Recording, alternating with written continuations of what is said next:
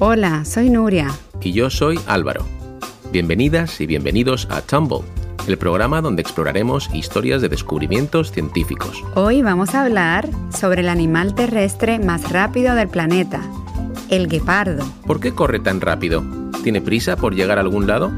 Conoceremos a una bióloga que ha pasado mucho tiempo observando guepardos en el Serengeti para descubrir la conexión entre su increíble velocidad y su supervivencia.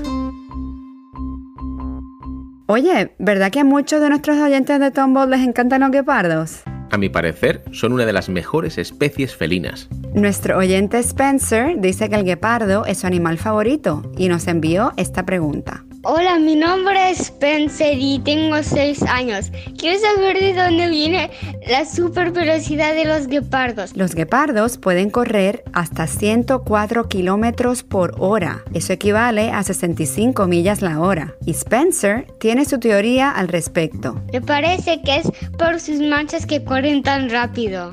¿Quieres decir que son como sus turbinas? Puede que sí. Vamos a preguntarle al resto de nuestros oyentes.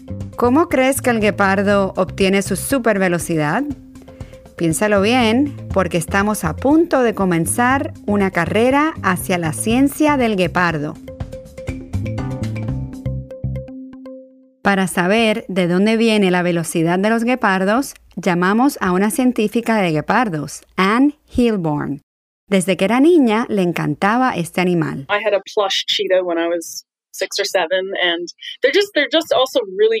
Cuando tenía seis o siete años, tenía un peluche de guepardo. ¡Ay, son tan lindos!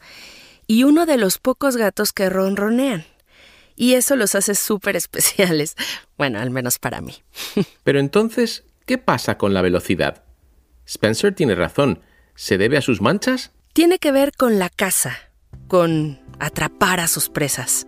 Anne nos dijo que la supervelocidad de los guepardos se debe a la búsqueda de comida. Los guepardos han desarrollado muchas adaptaciones anatómicas y así pueden ser mucho más rápidos que otros felinos. Estamos hablando de gatos como leones, no el gato del vecindario. Lo que Anne quiere decir cuando dice adaptaciones anatómicas son las características del cuerpo de una especie, lo que la ayuda a sobrevivir. Tienen muchas adaptaciones anatómicas. Algunas son más evidentes que otras.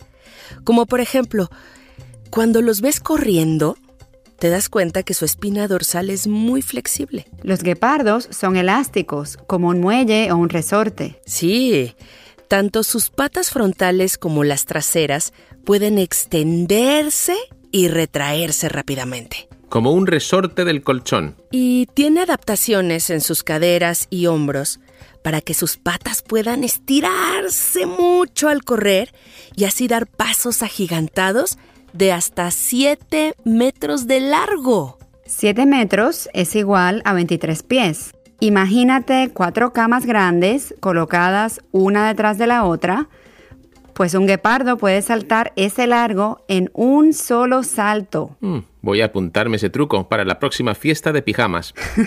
Intenta hacer eso y no desplomarte ahí mismo.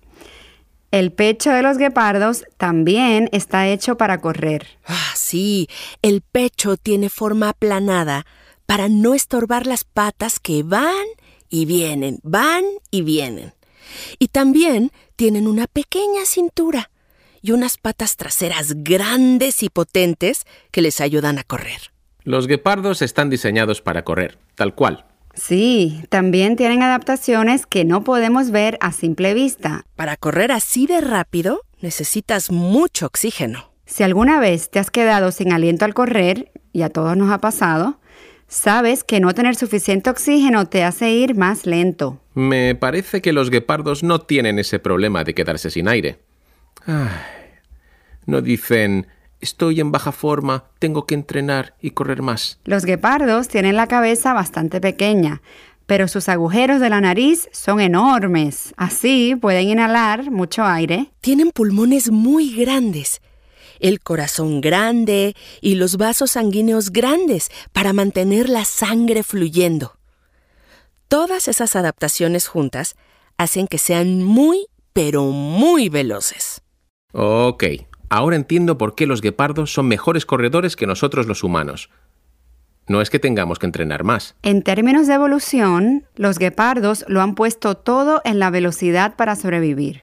Aunque eso quiere decir que los guepardos pueden vencer a cualquier otra especie en una carrera, esto también tiene algunos inconvenientes. Mm, son muy buenos corriendo rápido, pero no tienen tanta fuerza como los leones o los leopardos. Como su nariz ocupa tanto espacio, sus mandíbulas son pequeñas y no tienen la fuerza en la mordida como otros grandes felinos. Bueno, sacrifican fuerza por velocidad. Ok, pero ¿a quién le importa eso cuando corres más rápido que nadie en el planeta? Pues tiene que ver con lo que dijo Ana al principio. Mm, tiene que ver con la caza y atrapar a sus presas. Anne estudia cómo cazan los guepardos, su relación entre los predadores y sus presas. Es lo más básico e intrínseco entre dos especies porque es cuestión de vida y muerte. Me imagino la clásica escena en un documental de naturaleza. El antílope se ha escapado de las mandíbulas del león esta vez y vivirá de momento. Definitivamente no es una interacción muy amistosa, que digamos. Sí, es como decir, hola, ¿qué tal? Eh, ¿Y si te meriendo hoy? ¿Qué te parece?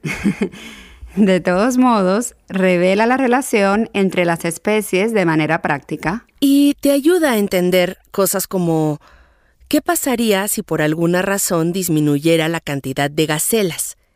¿Qué pasaría con los guepardos? Ah, ya entiendo. Si quieres salvar a los guepardos, debes asegurarte que les queda algo para comer. Exactamente. Y es por eso que Anne quiere entender cómo cazan los guepardos. ¿Vale la pena toda esta velocidad a la hora de atrapar su comida? La respuesta es que nadie lo sabe aún. Bueno, nos falta mucho por descubrir. Y el Serengeti es un muy buen lugar para hacerlo porque puedes observarlo todo. Es maravilloso. El Serengeti es la reserva natural más famosa de África. Es un terreno ideal para que los guepardos cacen y también para observarlos, sobre todo si eres una científica. Es maravilloso. Hay veces que todo se cubre con miles y miles de antílopes, cebras, gacelas. es un espectáculo impresionante. Han pasó nueve meses observando guepardos para investigar sus destrezas de cazadores. Lo que buscábamos era la forma de un bolo de boliche o una forma de triángulo sobresaliendo de la hierba. Cuando se ponen o se sientan sobre un nido de termitas, eso es lo mejor, porque es cuando están más visibles. Sobre un montículo de termitas, ¿te imaginas? Soy un guepardo y estoy buscando una silla. Oh, un montículo de termitas. ¡Qué bien! Anne esperaba a los guepardos esperar a sus presas. La manera de cazar de los guepardos es un poco compleja. Primero, tienen que encontrar lo que quieren cazar y luego tienen que acecharlo. Luego tienen que perseguirlo y después tienen que matarlo. Lo que puede tomar un poco de tiempo y finalmente tienen que comérselo. Igualito a nosotros cuando escogemos una receta para cenar y luego vamos a una granja para plantar los ingredientes y estos se escapan. Exactamente igual, excepto que los guepardos tienen mucho más que preocuparse cuando por fin obtienen la comida. Hay animales más grandes que están hechos de fuerza, como los leones y las hienas. Y si estos llegan mientras el guepardo está en plena caza, el guepardo huye. Así que el guepardo tiene que pensar en los riesgos cuando come ni la velocidad de los guepardos puede impedir que le roben su comida. es lo que sacrificas, velocidad o fuerza. Los riesgos pueden ser aún mayores que quedarte sin comer. Por ejemplo, si una mamá guepardo está con sus cachorros, estos son vulnerables y pueden ser comidos por estos depredadores. Solo el 5% de los cachorros sobreviven pasados los 18 meses, que es cuando empiezan a vivir por su cuenta. ¡Wow! Así que de cada 100 cachorros de guepardos, solo 5 se hacen adultos. Es realmente increíble.